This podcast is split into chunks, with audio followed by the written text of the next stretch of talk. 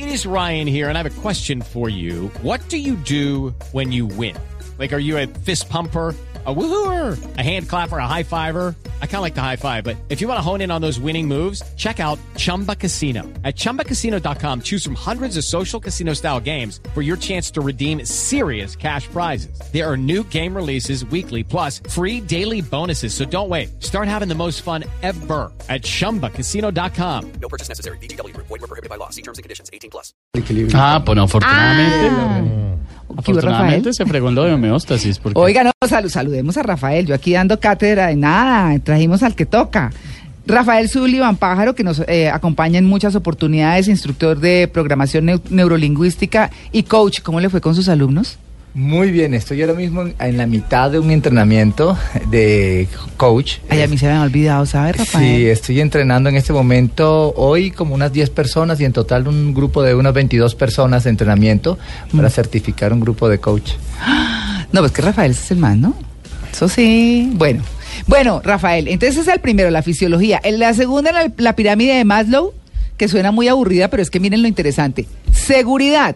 Entonces la seguridad física, la seguridad de empleo, la seguridad de recursos, la moral, la familiar, la de salud y la de propiedad privada. ¿Todo eso tiene que ver con el ego? Uy. Para llegar al ego, que es lo que uno Ah. tiene, eh, ¿no? ¿Cómo, ¿Cómo llega al ego? La afiliación, entonces, ¿qué tiene? Amistad, afecto, intimidad sexual. Reconocimiento es el cuarto escalón en la pirámide de Maslow y habla autorreconocimiento, confianza, respeto y éxito. Ahí empieza a aparecer el ego. Y luego viene la autorrealización, que es la última. Entonces habla de moralidad, creatividad, espontaneidad, falta de prejuicios, aceptación de hechos, resolución de problemas. Rafael, ¿qué es el ego? Mira, realmente pues hay muchas definiciones y si nos fuéramos desde las definiciones de Freud so- sobre esto, de pronto nos quedaríamos en algo muy académico hacia nosotros, pero realmente es el deseo que tenemos de poder satisfacer nuestras necesidades. Y, eh, y- muchas veces terminamos confundiéndolo con, con nuestra propia eh, identificación personal. Aquí, eh, cuando estábamos viendo todo este asunto en- en- como en una investigación previa, me di cuenta que muchas veces confundimos eh, el, el- ego con mis propias necesidades personales. Las necesidades son mías. eh, eh, el, el ser humano es un desear de todo. Es un desear de todo. Eh, es el deseo de fama, el deseo de salud, el deseo de vida, el deseo De bienestar, de, ¿no? de bienestar. Sí. Sí. Pero- Al- a- sí. Rafael, Rafael, es que, es que eh, mirando eh, esta lectura de los siete pasos para dominar el ego, yo dije, ay, tan chistoso esto y uno rodeado de egos y de todo, ¿no? Mire, eh, pues digo en todas partes, ¿no? Estoy hablando no Sí. solamente de Luna faltaba. Pero bueno, mire, es que lo primero que dice es que lo que a uno lo ofende solo contribuye a debilitarlo. Y que si uno busca ocasiones para sentirse ofendido, las va a encontrar por todos lados. Entonces, lo que pasa es que cuando uno se ofende, y eso sí quiero entenderlo un Todo poco. lo va a afectar, entonces. No, Todo entonces está el ego en acción. Ah. Está el ego en acción. Entonces, el ego lo convence a uno de que el mundo no debería ser como es, sino como a uno le parece. Exactamente. ah, entonces, ¿qué tal ese cuento? ¿Ah? Mira, nosotros nos No, pero a ver, pero si le dicen a uno, oiga, es que tal cosa, y uno cómo no se molesta. Usted es un tal por cual. tal por cual. Sí, mira, muchas veces lo que nos pasa es el marco de referencia en que vemos la crítica. Mire, generalmente detrás de toda crítica hay una intención positiva. Claro, bueno, Mira, pensemos que sí, aún, sí. aún el que dice, cuando tú llegas en el trabajo y traes una, una nota, Ajá. y imagínate que te sentaras con tu jefe y dijeras, traigo esta nota, y dice, no, esta nota me parece muy insulsa. Uy, Wow, me dijo insulso. Eso por no poner otra palabra más fuerte, ¿no? no, es la nota, no uno. Es- ah, no, no, no, no. Cuando te dice la nota te parece muy insulsa. Nosotros generalmente nos quedamos en me dijo insulso. Claro. Claro. Me ofendí. O Y- yo tengo ideas insulsas, o lo que yo escojo es insulso. O mi trabajo es insulso. Pero eso es cultural, Rafael. Sí, pero realmente tiene que ver con el marco de referencia con el que tú ves la vida. Ya. Veamos algo. Si yo en vez de mirar que me dijo insulso, digo, a ver, ¿qué es lo que tú quieres decirme? Entonces pienso dentro de mi cabeza, bueno, lo que está diciendo es, podríamos mejorar esta nota. Mm. ¿verdad? Entonces yo posiblemente le podría decir a la persona, ¿cómo podríamos hacer esa nota más consistente? Ah. Inmediatamente la persona va a decir, ah, bueno, si hacemos esto y esto y lo otro y convertía un detractor Claro, en un aliado. en un aliado. Buenísimo. Con una sola Ah, palabra, pero un qué solo tip tan bueno. Buenísimo. Qué tip tan- eh, claro que, ¿cómo hace uno, Rafael, cuando le dicen, usted es un tal por cual? Eh, ¿Qué quieres decir con tal por cual? Te voy a contar algo. Pues tú eres el doble. Generalmente, eh, el gran problema de la crítica es que generalmente lleva por dentro una generalización. ya. ¿sí? Y van duro hacia la persona cuando no era la intención ir duro hacia la persona, sino hay un contenido eh, adecuado por detrás. Eh, es muy raro que una persona simplemente te ofenda por ofenderte. Te ofende porque tiene una intención adecuada. A ver, ¿cuál puede ser la intención? Si yo te ah, ofendo directamente a ti, simplemente te digo una palabra ofensiva porque quiero pelear contigo, generalmente es porque voy a ganar algo. Y entonces, si yo estoy pendiente de cuál es tu intención positiva detrás, qué es lo que quieres ganar, puedo muchas veces reencuadrarte para que tú puedas eh, satisfacer tu necesidad y yo no verme, eh, como decía, arrastrado por la emoción de la crítica. Esa sería una de las maneras. Entonces, eh, eh, esto podría ser bien importante porque dejo de tomarme las cosas de manera personal y comienzo a analizar lo que está pasando en el mundo en vez de, ser arrastrado por las emociones. Ay, me miró feo, ya voy a... No, es que si me miran feo, yo digo, ¿qué es la intención de mirarme feo? Ah, no, se siente frustrado, se siente frustrada. Uy, pero en ese momento no hay un proceso químico que le calienta a uno la cabeza si lo insultan Claro. o le dicen algo maluco. Eh, es- también, ¿no? Que El motivo por el cual se te calienta la cabeza es por cómo lo tomas.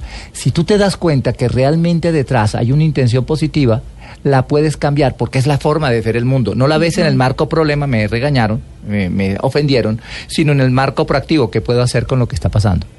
¿Cómo puedo mejorar? Más aún, cuando yo me di cuenta que cuando me ofenden es mi oportunidad de convertir a ese detractor en un aliado, eso no tiene precio. Además, esa persona después de que hizo eso y que tú terminaste de aliado de él o que él terminó de aliado tuyo, la persona no sabe lo que pasó y simplemente cambia el chip contigo. Claro. Bueno, entonces, entonces repitamos esa formulita que nos dio antes, porque hay que ir tomando nota, ¿no? Sí, Uy, aquí sí. estoy con Bueno, entonces, papel y lápiz. claro, volvámosla a A ver. repetir, ¿Cómo eh, es? Rafael. Esto que estoy enseñando Ajá. hace parte de, de un tema que, que- que cuando estamos entrenando a las personas le decimos, eh, es como el poder de la palabra, la estructura Sí. que hay subyacente a lo que la gente nos dice. Entonces, nosotros generalmente nos quedamos en la estructura superficial, en las palabras. Mm. Me dijo que soy insulso, me dijo que soy tonto, me dijo, bueno, y me quedo allí. Cuando yo lo que puedo hacer es mirar lo que le llamaríamos los que manejamos programación neurolingüística el metamodelo o la metapalabra o la metaintención. Es aquello subyacente, es qué es lo que tú quieres ganar, qué es lo que tú quieres proteger. Generalmente hay una protección. ¿Sí? Por ejemplo, esto es muy insulso, quiero decir, yo quiero dar una imagen eh, más coherente. Quiero dar un texto mucho más eh, juicioso, más eh, interesante. Entonces, ¿cómo podríamos? Yo cuando miro eso lo reencuadro. Digo, ah, insulso realmente lo que quiere es que sea más interesante o, o sea más sólido. ¿Cómo podrías hacer tú? Le pregunto yo inmediatamente a la persona que este proyecto que yo presento sea más consistente y más sólido. O sea, lo que uno dice, no, pues eh, entonces, ¿cómo lo oriento? ¿Cierto? Eh, yo Por ejemplo. cuando yo haga esa pregunta, ¿cómo podrías hacer tú que tú Mm. y doy la palabra en ese instante la, la persona queda comprometida a, yo tendré la posibilidad de hacerlo la persona inconscientemente se se cambia del sitio del crítico al sitio de tu aliado De aliado. más aún en tu consultor ahora el problema no es tuyo de arreglar el problema sino el problema es de él de cómo hacerlo ya que él dice que esto es, es insulso, ¿cómo lo convierto en algo eh, que, que tenga más peso y más solidez? Independientemente de si uno lo vaya a cambiar o no. Es decir, eh, ¿cómo podría yo mejorar? La persona le da la opinión a uno, se convierte en aliado de uno, y digamos que uno al final no se le da la gana de cambiarlo, pero como uno ya lo convirtió en un aliado, esa persona está del lado ahí, de uno. ahí entramos en otra cosa. Mira, si la persona te da una oportunidad, Tú puedes quedarte en el orgullo de simplemente lo cambié. O puedes decir, wow, tengo la oportunidad de mejorar con otro punto de vista de otra persona lo que yo vi. Ahí sí entra fuertemente el ego de no querer cambiar.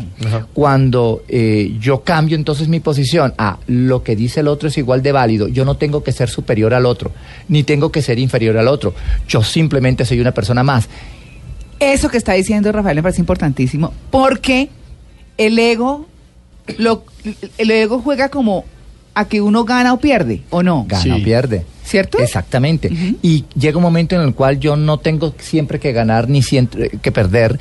eh, y, y yo puedo ver, eh, por ejemplo, cuando me comprometo con un sueño, si el sueño está por arriba de mí, cambiar es mejor que, que estar sólido. Un o- ejemplo. o- a ver, eh, ese es ese, ese mismo caso. Sí. La persona me hace un consejo, me da un consejo.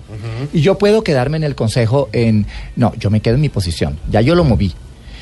Eh, y de pronto pierdo la belleza del punto de vista del otro. Es que el gran problema es que ninguna persona en el mundo tiene la realidad. La verdad, sí. Nadie la tiene. No, es que la verdad es individual. Yo, yo les pongo No. una cosa. A ver. Si tú tomaras tu celular, te voy a tomar el tuyo.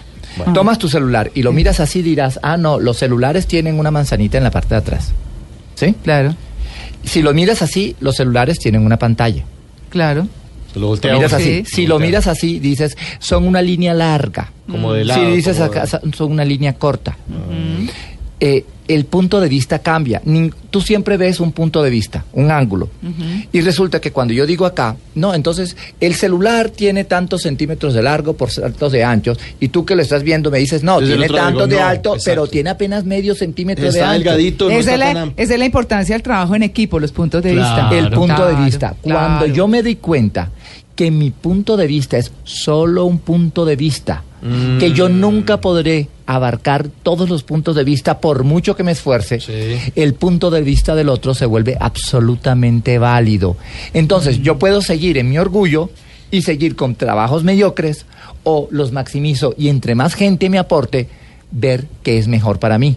Oiga, me encantó ese tip. Buenísimo, pero, pero doctor Rafael Sullivan, pero ¿cómo hace uno con esa gente que, y además me parece que es lo que está ocurriendo ahorita en el mundo, que cree tener la verdad en todo? No, y Entonces además de un- eso. Mm. Un hincha de un equipo, el equipo le va mal y es que ese es el mejor equipo, y uno, pero calmado, vea la tabla. No, no, no, no, nosotros tenemos no sé cuántas... bueno, Así, eh, mm, en películas, no es que la mejor película es tal, es que el mejor cantante es tal, y gente que todo el tiempo está como tratando de martillarle a uno ideas que uno dice, yo lo estoy viendo, como usted dice, el celular desde otro ángulo, y me parece que no, pero que están taladrándole a uno todo el tiempo. ¿Cómo maneja una persona es como tan fanático en muchas cosas? O en política también, ¿no? Que Yo no- le- yo le Esta es la complemento. razón, la que tiene este mm, mandatario o lo que sea. Yo, este yo le quiero complementar lo que está diciendo Mauricio porque me parece fundamental. Y es que lo que no nos tiene en paz en el planeta hoy es que queremos que los demás tengan el punto de vista nuestro. Que ese es el, ese es el Ahí tema. está, el problema, ahí claro. está. Mi punto de vista es válido. Claro, pero el de lo los otros puedo también. defender. Claro. Más sin embargo, una capacidad importante que podemos tener, es precisamente para salir de este punto del ego donde nos quedamos encerrados, Mm. es encontrar la maravilla del punto de vista del otro. ¿Y recoger En- eso? Recogerlo, porque es que me engrandece. Cuando yo puedo tener no solo mi punto de vista, sino que veo que tú tienes uno diferente y en vez de verte como mi detractor, me pongo al lado tuyo y digo, a ver, muéstrame qué es lo que estás viendo que yo no veo. Simplemente de pronto veo, ah, mira, es que la persona esta lo ve con el énfasis en la humanidad.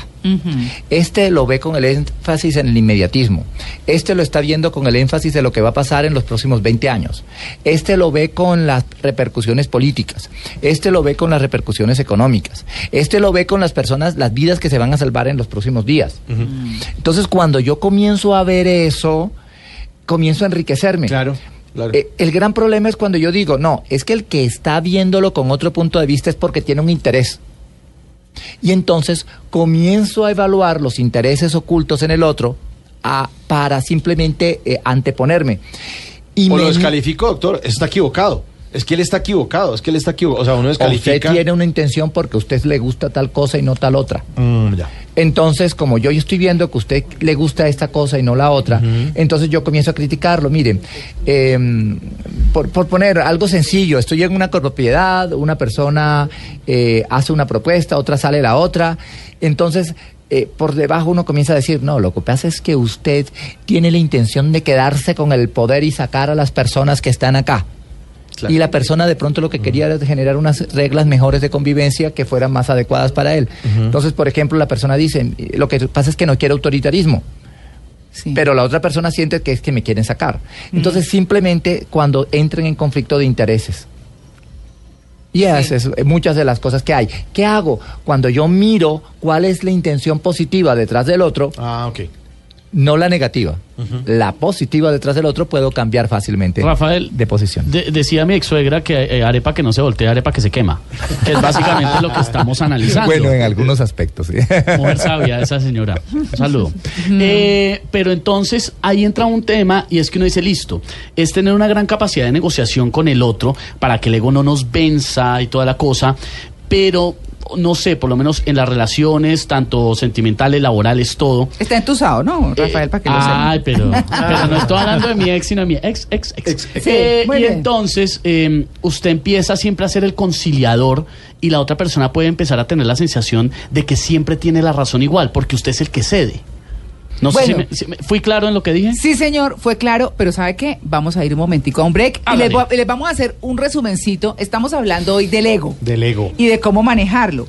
Y hemos abordado como tres punticos interesantes. El primero, no sentirse ofendido. Ese tip estuvo Sí. fantástico. El segundo es liberarse de la necesidad de ganar. El tercero, de la necesidad de tener razón. Ahí vamos. ¿Cierto, sí. Rafael? Sí, claro. Listo. Dele el bote a la arepa. Ahora, claro, ahora, ahora el planteamiento para terminar de cerrar con el tercer punto de la necesidad de tener razón o el ceder o lo que está preguntando Esteban, lo vamos a responder en un momentico. Recuerden, numeral, yo me creo, en arroba Blue Radio Co. Ya regresamos, estamos en Blue.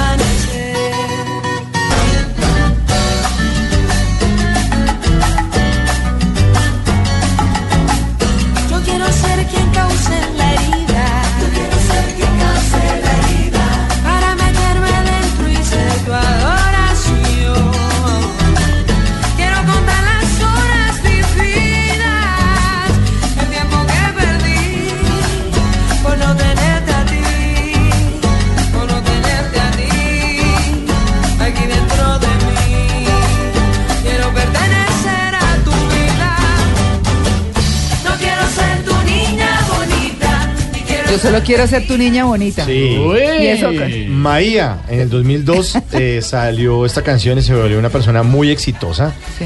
Le decían que era la nueva Shakira. ¿no? A ella le molestó esto un poco. Alcanzó el éxito rotundo. también. Pero ella renunció a su ego. Renunció a su ego, renunció a su fama. Mm. Después de tener tanto, tanto éxito, tantas presentaciones con esta canción, llegó un momento en que ella decía, no, la fama no existe. Si crees en eso, te vienes abajo. Mm. Eh, yo lo único que busco es eh, el respeto. Y dice ella que nunca ha llegado a una discoteca o a un bar a decir, oiga, usted no sabe quién soy yo, soy Maya, tiene que dejar entrar aquí porque soy la cantante. Ella dice, siempre pago mi cover. Se alejó una cantidad de años de los escenarios después de este éxito profundo, eh, rotundo. Y en el 2005 ya le dijo a Sony Music, bueno, ya estoy lista para volver. Porque tuvo como un momento de reflexión y dijo, eh, tanta fama me está, me está Abrumando. Ah, Sí, esto me está rayando esto y cante la canción y repitan. Dijo que llegó un momento en que casi que odiaba la canción, pero decía, ya no más. O sea, eh, la gente que se vuelve famosa o que le pega al perro con algo, pues el público le pide que repite, repite, repita. Ella dejó de ser la niña bonita durante un ratico, pero volvió otra vez a los escenarios con, con otras producciones discográficas, pero con esta la rompió y esta pues le hizo que se le alborotara el, el- el ego, se, se atrincheró y volvió a salir de nuevo. Niña bonita de Bueno, Maía. bueno, 2002. una Tremendo. reflexión. Sí. Tremendo mujerón. Yo solo tengo para ti cariño. Te entrego todo lo que soy. Mi amor. Si yo te di mi corazón, cariño. Fue porque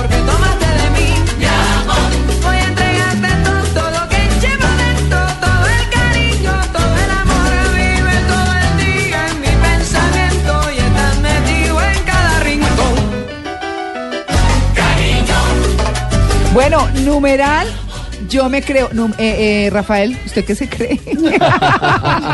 Numeral, ¿Qué se, qué se cree venir a decirnos acá qué tenemos que hacer? sí. numeral, yo me creo. No, pero usted. O sea, el numeral que estamos moviendo hoy, yo digo, numeral, yo me creo, no sé, buena en lo que hago, bueno, no sé. Mira, el- mi, mi intención más grande en la vida, Ah, ser hoy ah. mejor que ayer. Bueno, Ah, Hoy chévere. mejor que hace un minuto. O sea, de nuevo, Hoy mejor. yo me creo mejor que ayer. Yo me creo cada día mejor. ah, bueno, qué ego, ¿no? no, pero eso está bien, Rafael, porque Mire bueno. este, María Clara. Ah, ¿Qué? César Augusto Chávez, numeral, yo me creo Faustino Asprilla, pero solamente me faltaron dos centímetros. Por eso ando con el ego arrastrado por el piso. El que lo entendió, lo entendió. Ay, no. Pues yo quedé como. Ay, Esteban. Ah, No, ¿y cuál Esteban? Se le salió el palustre, Ah, lo que digo yo. al oyente, yo soy- a mí me dicen leatrinos, yo leo. Sí. Sí. Pobre. Ah, Es que ustedes tienen una mente muy puerca. No, No, es que la nada. puerca es usted. ¿Qué tal? Bueno, ¿qué más dicen nuestros oyentes? Numeral, yo me creo. Alison Triana, numeral, yo me creo capaz de dormir todo el día. Pues ahí, sí, hoy es domingo. Ánimo, ánimo. Ay, sí, qué bueno, delicia. ahora sí respondámosle la, la pregunta a Esteban. Eh, Rafael, ¿cómo era la pregunta, Esteban? Refraseémosla, eh, de, parafraseémosla de otra forma. En una, en esta situación que nos está hablando Rafael hoy, que es un poco negociar con la otra persona y ponerla de nuestro lado, como decía mi ex suegra, arepa que no se voltea, arepa que se quema, pero a veces, pero así decía yo que hago María Clara. No, bueno, dele, dele. Y entonces, eh, en esas conversaciones o discusiones termina siendo uno de los dos el que cede siempre, el que negocia siempre. Y el otro se lleva la idea de que siempre tuvo la razón o que ganó, Que entre ganó, comillas, claro, ganó porque fue el que venció al otro y el otro tuvo que ceder y negociar. Ujú. Pues qué jartera. ¿No? Como el que domina la relación. Oiga, le Sí, el tocó que duro, ¿no, domina esta Esteban? relación. Sí, hola. Miren, yo, yo siempre he, he escuchado Ah. Que las mujeres son superiores que los hombres en muchos aspectos. Y en eso en especial tienden a ser muy superiores. Sí, sí, Uy, sí. sí. Porque resulta No, que el hombre manera- dice, yo gané. Que va. y me sacó todo lo que quería y más. Mm. Realmente lo que sucede es eh, de cómo lo tomas. Muchas veces eh, logras lo que quieres y después te sientes frustrado porque supuestamente concediste. Mm. Entonces, yo estoy enojado con otra persona, pero quiero pasarlo bueno. Mm. Entonces, ¿qué hago? Yo llego, concilio, paso un momento maravilloso y después estoy enojado porque es que yo siempre cedo. No, yo siempre logro lo que quiero, no me lo estoy dando cuenta de que lo estoy logrando, que pasó un momento agradable. Hay veces que hay relaciones que no van a ir a, a- a toda la vida. Mm. Pero, oiga, pasé un par de años bien buenos, o dos meses, o dos días, o una noche bien buena. Pero no me dejé arrastrar por, eh, por el sentirme víctima por haber Claro. hecho lo que tenía que hacer para que las cosas se dieran. Rafael, este tema es cultural, o sea, yo lo escucho y siento que necesitamos educarnos en esto y que necesitamos estar conscientes de esto para poder tener una mejor relación y poder ser más exitosos. Pero es cultural esta actitud de siempre querer ganar, de no conciliar, o hay culturas que definitivamente tienen muy, eh, muy interiorizado este tema y son mucho más exitosas que lo que somos nosotros muchas veces. A ver, si nosotros aprendiéramos esto, estaríamos en otro nivel, todos nosotros. La gran masa de la sociedad no tiene idea de esto, no tiene idea del poder que ellos pueden tener cuando dejan de ser manipulables. Cuando dejan de arrastrarse por sus propias emociones internas, por los que se llaman marcos perceptivos. Es la forma como yo veo que está el mundo y entonces este me está atacando. Es que yo soy una víctima. Cuando yo, por ejemplo, aprendo a quitarme el marco problema de mí, el marco problema es que veo una situación y digo, ¿quién lo hizo? ¿Quién fue el responsable? Eh, eh, tenía que informar. ¿Informó? Eh, ¿Cuál fue el motivo para que no informara? Eh, ante el mismo problema, una persona con un marco objetivo, no problema, llegaría y diría, bueno, ¿cuánto nos faltó? ¿Qué debemos hacer para lograrlo? ¿En cuánto tiempo nos recuperamos? ¿Qué recursos debo poner o qué tiempo tengo que aplicar para poderlo mejorar? Y ante la misma situación simplemente cambió mi marco. En el primero, frustrado, enojado, eh, presión arterial alta, de pronto hasta un infartico o no que sí, o un preinfarto. infartico. Y en el segundo, en el segundo veo todas las oportunidades que tengo para corregir la situación que se presentó. Son cambios de mentalidad. ¿Ve? Cambios de mentalidad. Bueno, hablemos de otro punto que es muy importante, pero ¿saben qué? No, les recuerdo nuestro hashtag eh, numeral yo me creo y les quiero hacer quiz. Ay, no. Pero estamos bien. Ah, pero, con- pero claro. Estamos hablando rico. Estamos. No, claro, porque nos faltan eh, uno, dos, tres punticos. No, pero esto está buenísimo. Muy rápido, está buenísimo. Estoy Muy llenando el cuaderno. Bueno, ¿qué hubo, Luis Carlos? Muy buenos días para todos. ¿Qué más bien? Todo muy bien. Numeral yo me creo. Numeral, yo me creo buen amigo. Sí, Luis sí, yo creo Carlos. que soy buen amigo. Pues usted es buen Sí. tipo. No, buen amigo. Sí. Sí, me gusta sí. ser buen amigo de mis amigos. Sí, está Sí. bien. Bueno, sí. E- e- esa especificación es buena. Bueno, empecemos con Luis Carlos. Eso. Pero sí soy buen amigo. Ya. bueno, el quiz tiene que ver siempre, como ustedes saben, con nuestro tema central. Así que la frase mi gol es normal cuando se tiene calidad. ¡Ah! Qué frase tan rara, Dayani. Mi gol es normal cuando se tiene calidad. Lo hizo famoso como el jugador más egocéntrico. Vamos a ver. Hay varios. Eso se debe leer como mi gol es más que. Mi gol es más. mi mi gol, gol es más es normal Mi gol es cuando normal. se tiene Cuando calidad. se tiene calidad. De pronto hizo un golazo y Sí. le preguntaron. Y bueno. Y bueno. ¿qué Entonces, te le tengo tres. A ver. Lionel Messi, Sí. Cristiano Ronaldo, Sí. Neymar. Sin duda, Cristiano Ronaldo. a quien yo considero el mejor jugador del mundo en la actualidad. Sí, es muy bueno. Es muy bueno. Que tiene un ego eh, Sí, pero- en la estratosfera, pero como medio fantástico. fastidioso. Uy, pero Luis Sí. si ve a María Sí. Lourdes, uy, sí. Claro que a mí, Uy, Ney- el mejor pero a este mí. Neymar me cae gordísimo. Uy. A mí Neymar. A mí me cae. No, Neymar no me gusta. Sí, por eso, me parece un tipo, Eh. uy, ese sí que tiene el ego. Pero miren, eh, es que atendiendo a la prensa española, Cristiano Ronaldo dijo eso, mi gol es normal cuando se tiene calidad. Y eso lo hizo cuando marcó un gol ante Roma en la pasada temporada. Entonces, para que vean. Que El un trapero segundo. acá para Sí, donde está encanta, María él me Lourdes. encanta, porque sí. Eh, Sí. Bueno, María Lourdes. ¿vio cómo quedó? Dejan- María Lourdes. ¿Me dejan decir algo? Sí. Aquí nos da la oportunidad de tomar uno de los temas. Ah, bueno, claro. Y es este. Ajá. Cuando tú, eh, ante lo que sabes que tienes, Ajá. Dices, ah, no, es que yo soy... Y te, y te por debajeas a ti Ay, mismo, sí, horrible. lo que le llaman falsa humildad. ¿Falso qué? Falsa modestia. Falsa. Ah, sí, sí. También puede ser una forma de ego. ¿Ah, sí? Claro que sí. ¿Y cómo es esa forma de ego? A ver, él sabe que es el jugador número uno del mundo, que Ah. lo ha sido por varios años, Ah. que siempre mete goles. Ah. Y vienen y le hacen una fiesta por el gol que hizo y él dice, pues Pero es ¿por qué normal. Es normal, sí, claro. Sí. Yo soy el mejor jugador en los últimos años, es normal. Cualquiera podría decir, él tiene el ego arriba. No, él sabe lo que es. Reconoce. Reconoce. Va a llegar el momento en que no sea el mejor. Claro. Y entonces él también tendrá que reconocer que ahora no soy el mejor. Pero en este momento es, el no- es lo normal para mí. Mm. Ese es mi tope donde está. No es simplemente que me la crea. ¿Qué, qué tal que él dijera, ay, no, es que tuve muy buena suerte? Y todo el mundo diría, A ver, cuál buena suerte, este juega muy bien. si Oiga, es que todos sí, los días lo chévere. hace y todos los días tiene buena suerte. No, pues es normal. No, ¿quién me va a aguantar de aquí para arriba? Meta goles, María Clara. Meta goles. meta los goles. Ahora, una cosa, una cosa entonces es que digas que eres lo que no eres y te creas lo que no eres. Y como hoy metiste el gol, entonces dice que tienes calidad y todo el mundo dice que es ridículo. Sí, Pero claro. otra cosa es que si todos los días metes goles, cada vez que juegas metes goles, los metes cada vez mejor. Sí. Y entonces tú digas, pues sí, pues eso es lo normal. Claro. Para eso es que estoy trabajando todos los días, para eso es que me estoy esforzando, para eso le meto el corazón, la vida, mi tiempo, todo. O sea, no Bueno. está mal echarse una florecita de vez en cuando. Yo creo que cuando es justa, sí. Ahora el problema es cuando no es justa. Ah, no, eso sí no. Bueno, Sí. entonces que haga- hágale el, sigamos con el quiz. vamos con el quiz Sí. porque María Lourdes, iba el turno Pero de María fácil, Lourdes. fácil, póngamela fácil. Su familia y amigos saben que a esta famosa cantante no se la aguantan por personalidad egocéntrica. Todas. Le voy a dar tres. No, aquí hay dos que se lo disputan mucho. Janet Jackson, Madonna y Jennifer López. Uy. Uy, ch- qué difícil. O de todas las anteriores. Eh, uy, yo creo que... Qué complicado. Eh, Madonna. a ver.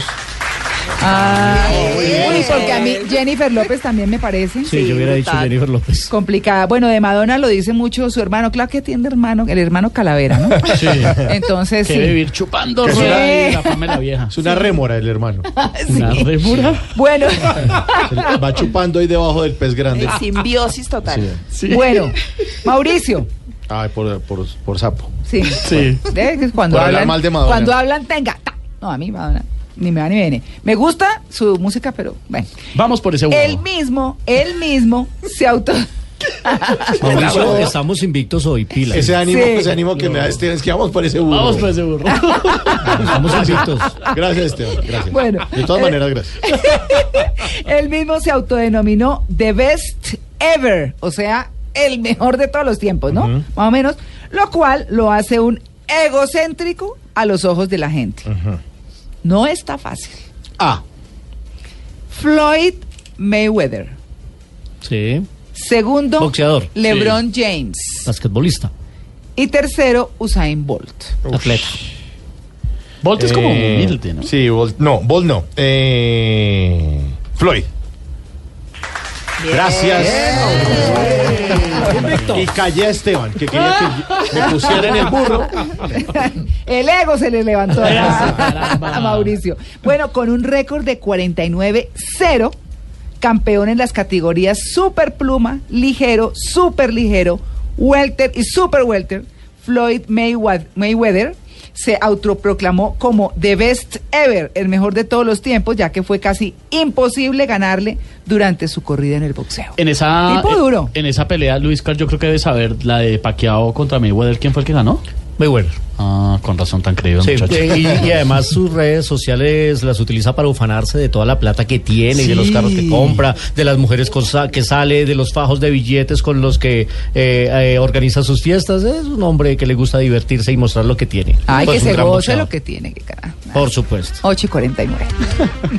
Vamos a rematar nuestro tema, Rafael, porque estamos hablando justamente de los egos y los tres puntos que quedan los podemos meter en uno.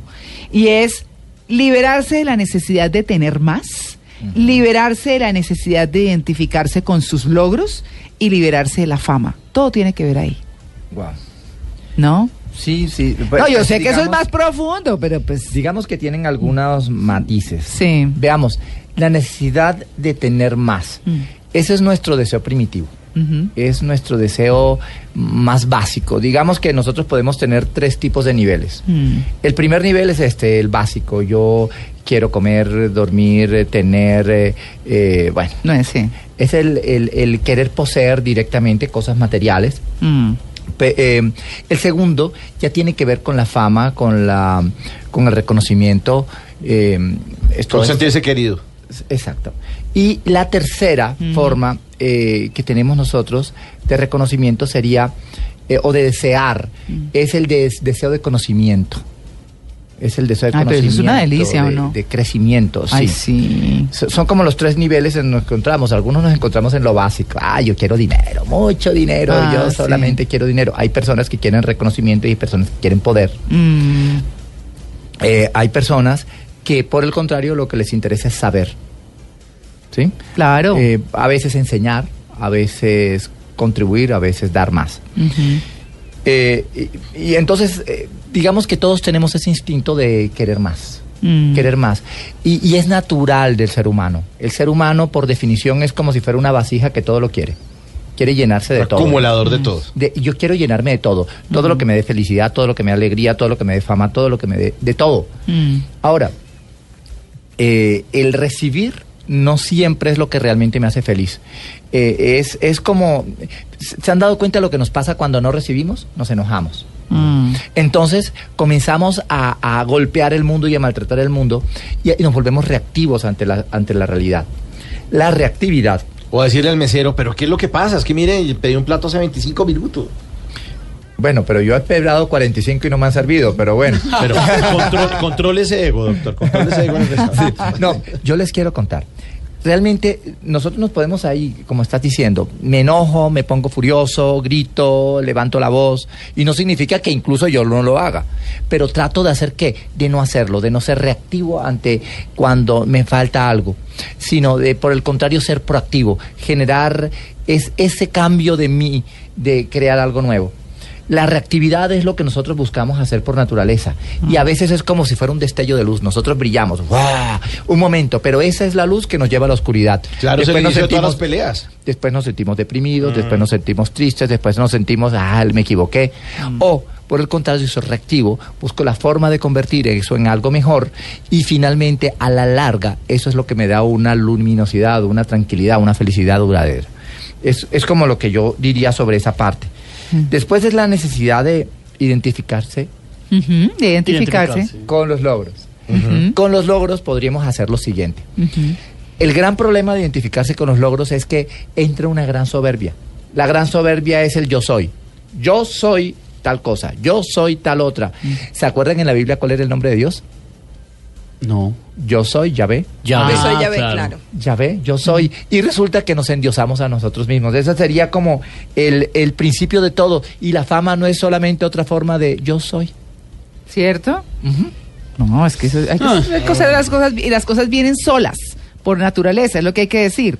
Es decir, cuando cuando se actúa correctamente, cuando se considera la opinión del otro, cuando no se quiere uno saltar pasos en la vida, sino seguir la vida en su curso y cumplir los escalones que tiene que cumplir para llegar a, de pronto se llega a de una mejor manera. Sí, hay que tener mucho cuidado cuando nos definimos. En el yo soy es, es tremendo porque incluso nos morimos por yo soy. Ah, A una persona le encuentra con la presión alta y llega y dice, yo soy hipertenso. Listo, el resto de la vida es hipertenso. No estoy hipertenso, soy hipertenso. Es como te programas, claro. Una persona tiene mal genio. Yo soy de mal genio. No es que tengo mal genio. Yo soy de mal genio. Ya yo soy. Ya soy un- una cosa concluida. No voy a cambiar. Eso es lo que significa cuando dejo de ser para poder ser otra cosa. Dejo de ser lo que no soy. Entonces, ah, es que yo soy tímido. Dejo de ser eh, abierto. Eh, y yo podría decir, yo en este momento soy tímido. Mm. O estoy tímido. Más eh, puedo ser otra cosa. Y Claro. puedo cambiar. Me vuelvo más dueño de mi mundo y de las oportunidades. La importancia de programarse, ¿no? Sí, la Increíble. importancia. Nueve y un minuto. Rápido, dos numerales. Numeral, yo me creo Juan Pablo Báez, yo me creo el mejor adivinando y ganando apuestas y Carlos Enrique. Numeral, yo me creo el que manda en la casa hasta que mi esposa me regañe. Estamos en Blue Jeans. Rafael, muchas gracias. Muchas gracias por haber venido. No Bueno. Mucho de mucho nada, gusto de estar aquí hoy. No, a Rafael nos encanta que venga porque nos deja siempre pensando. Sí. 9 y 2, estamos en Blue Jeans de Blue Radio.